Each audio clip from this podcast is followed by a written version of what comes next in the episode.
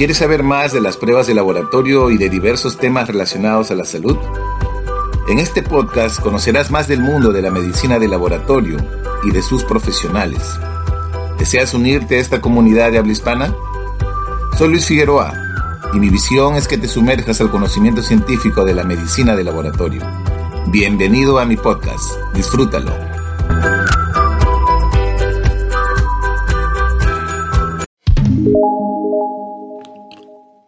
Hola y feliz día para todos. Soy Luis Figueroa y los estaré acompañando con la mejor información sobre medicina de laboratorio. Bienvenidos a un nuevo episodio de tu podcast preferido. Hola. A partir de ahora vamos a tratar de incorporar, eh, hablar un poco sobre las pruebas de laboratorio y su contribución en los sistemas de salud. En esta oportunidad, en este, en este episodio, por ejemplo, vamos a escribir sobre una prueba de laboratorio denominada TEVEN. Dentro de mis actividades asistenciales en mi querido laboratorio clínico aquí en Lima, en la Seguridad Social, mi responsabilidad como mentor es inherente a mis competencias profesionales y laborales. En mi sede tengo alumnos médicos que están en formación y que probablemente serán los potenciales talentos y futuros médicos patólogos clínicos que se integrarán al sistema de salud peruano para resolver los principales problemas y quizás alguno de ellos me pueda generar alguna innovación social disruptiva en beneficio de los pacientes. En esta semana, dentro de las actividades académicas, eh, un residente eh, presentó el tema denominado pruebas de laboratorio para determinar la presencia de sangre oculta en heces. Explicaba sobre los diferentes métodos, ensayos que existen para determinar la presencia de, esta, de este componente en las, en, las, en las deposiciones. Y en el Perú, definitivamente, la prueba que más se utiliza en todos los laboratorios clínicos de los establecimientos de salud públicos es el téveno, que utiliza en esencia un, reactivo principal que es el piramidón. Esta prueba de laboratorio se realiza para detectar la presencia de sangre en las heces que pudiera que procede en definitiva del tubo digestivo. Ahora esta sangre pudiera proceder de procesos inflamatorios colorectales o en definitiva del cáncer. Por eso es que se incluye como tamizaje para descartar cáncer eh, colorectal o cáncer de tubo digestivo. Para interpretar adecuadamente este método en especial se recomienda tres muestras de, de, heces seriadas, eh, pero el paciente tiene que tener una preparación previa. En este caso, no consumir carnes o embutidos, no tomar medicamentos que pudieran ocasionar un sangrado como anticoagulantes o aspirina, no estar tomando antiinflamatorios no esteroideos o corticoides eh, que pudieran generar falsos positivos, como por ejemplo la colchicina, el hierro, el yodo, bromuros, ácido bórico, reserpina, vitamina C, o si el paciente estuviera en este caso con diarreas, de preferencia postergar hasta tener ya heces sólidas. Entonces, como se evidencia, pues para tener un adecuado resultado y así probablemente una correcta interpretación, eh, existen muchas variables que pudieran interferir en un resultado adecuado. Además, que el paciente debería someterse a una dieta que probablemente quizás no lo cumpla. Al terminar su conferencia, mi residente Roger, yo le pregunté, ¿y quién es Tevenon? ¿De dónde proviene esta metodología? ¿Hace cuánto comenzó a utilizarse en el Perú? Lamentablemente el silencio fue ensordecedor. Así que me puse a investigar para tratar de conocer más sobre esta prueba de laboratorio y déjenme decirles que fue todo un desafío. Fue difícil encontrar información al respecto y vamos a ver por qué.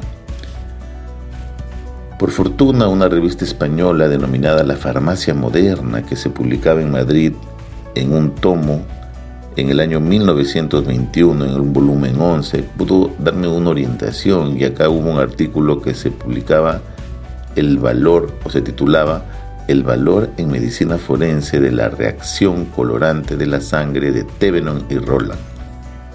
Aquí un doctor Álvarez de Toledo en este documento brinda experiencias al aplicar este método propuesto por Tevenon y Roland, describiéndolo como un nuevo procedimiento de investigación de la sangre en la orina, en las heces y líquidos patológicos dentro de la medicina forense. Menciona que esta reacción pertenece a las reacciones coloreadas de la sangre por oxidación. Menciona que esta reacción del piramidón es de las primeras, entre las más sensibles, y tan solo se le puede comparar con la de Castley-Meyer de la fenoltalina. Y recuerda que ambas pueden descubrir proporciones del pigmento colorante en la sangre de uno por millón. Afortunadamente en este artículo del año 1921 Álvarez cita, cita a, a Tevenon y Roland y pone la revista donde publicaron estos dos químicos. Y al final fue así que llegué a la publicación original que fue realizada en el año 1918 en el Lyon Medical Gaceta Médica o revista Gaceta Médica de Medicina de Francia, donde Tevenon, que era un químico principal, por decirlo así, y Roland, que era su auxiliar en, farmacia, un, eh, era un farmacéutico y, Roland era su auxiliar, detallan pues los pasos, la preparación, las características e interpretación de este método. Incluyen también como componentes principal de su reacción de Tevenon al piramidón, al alcohol, al ácido acético y agua destilada.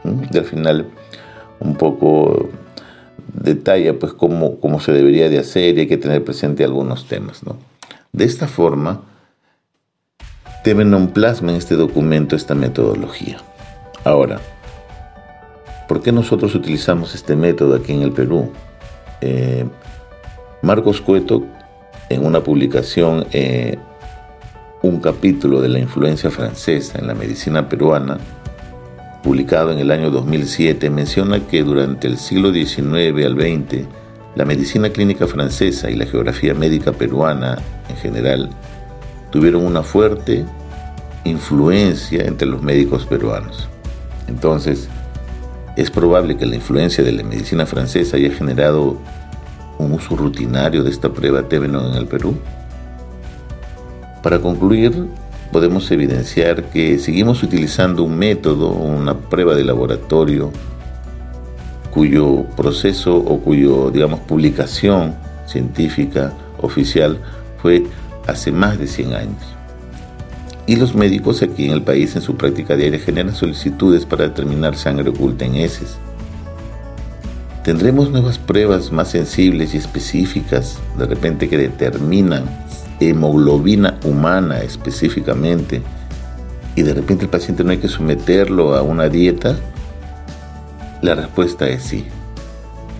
Y va a depender de todos los responsables del laboratorio y de los gestores clínicos y de los que estén a cargo de aprobar los procesos de compra en las áreas de planeamiento y desarrollo, en, en todo lo involucrado a la gestión de compras, para incluir estos nuevos métodos que permitieran tomar mejores decisiones, más aún si queremos descartar una enfermedad tan letal como es el cáncer digestivo.